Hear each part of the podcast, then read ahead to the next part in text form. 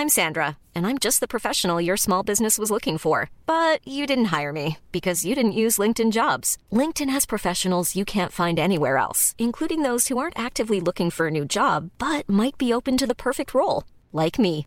In a given month, over 70% of LinkedIn users don't visit other leading job sites. So if you're not looking on LinkedIn, you'll miss out on great candidates like Sandra. Start hiring professionals like a professional. Post your free job on linkedin.com/people today. Heraldo Podcast, un lugar para tus oídos. Hoy, en primera plana, ¿sabes cómo afecta la guerra entre Rusia y Ucrania a los niños? Esto es Primera Plana de El Heraldo de México. La encargada de derechos humanos del Parlamento ucraniano dio a conocer que los niños han sido los más afectados por la invasión rusa, pues más de un millón de ellos han tenido que escapar de su país. De acuerdo con las autoridades, desde el 24 de febrero que comenzó la invasión, al menos 71 menores han muerto y 100 más han resultado heridos debido a los ataques en diversas ciudades. El pasado 9 de marzo, el ejército ruso bombardeó el hospital de Mariupol, hecho que fue condenado por la comunidad internacional como crimen de guerra, pues dejó tres niños muertos, dos varones y una niña. En redes sociales se hizo viral una historia de un niño pequeño que tuvo que viajar cerca de 1200 kilómetros desde el este de Ucrania con el número de teléfono de sus familiares anotados en la mano. Llegó sano y salvo a Eslovaquia. Especialistas psicopedagógicos aseguran que esto puede dejar secuelas importantes en los menores, pues al ser obligados a separarse de sus madres y padres, provocando traumas irreparables. ¿Quieres estar bien informado? Siga Primera Plana en Spotify y entérate de las noticias más importantes.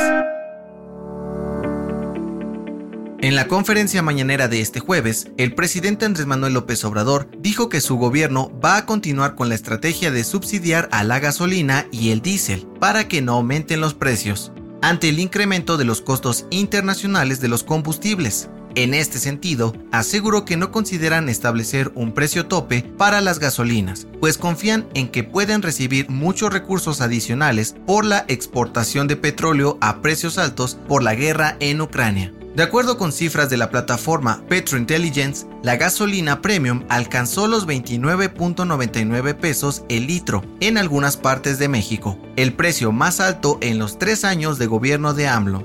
Ante esto, el presidente comentó que seguirá ofreciendo estímulos a las gasolinas para proteger la economía de todos los mexicanos. Con información de Berardo Martínez. En otras noticias, la Fiscalía de Puebla dio a conocer que las 10 personas asesinadas en Atlisco el pasado 9 de marzo eran originarias de Veracruz y fueron víctimas de un presunto ajuste de cuentas entre grupos criminales. Continúan con las investigaciones para esclarecer los hechos. En noticias internacionales, el Comité Internacional de la Cruz Roja informó que algunas ciudades de Ucrania sufren de escasez de alimentos, electricidad, gas, medicamentos y agua debido a la invasión rusa, lo que ha provocado peleas entre ciudadanos. Ante esto, hicieron un llamado para detener la guerra y evitar una crisis humanitaria. Y en los deportes, Novak Djokovic anunció que no jugará el Masters 1000 de Indiana Wells ni el torneo de Miami, por no haber sido autorizado por el Centro para el Control y Prevención de Enfermedades de Estados Unidos, debido a que no está vacunado contra COVID-19. El dato que cambiará tu día. Al que madruga, Dios lo ayuda. De acuerdo con un estudio de la Universidad de Toronto, aunque madrugar puede ser complicado, las personas que se levantan más temprano tienen niveles de felicidad más altos que aquellos que no lo hacen o que lo hacen más tarde. Según los investigadores, las personas que duermen por más horas desarrollan una especie de jet lag constante que afecta el sistema inmune y algunas funciones cerebrales. Yo soy José Mata y te espero en la próxima. Esto fue Primera Plana un podcast de El Heraldo de México.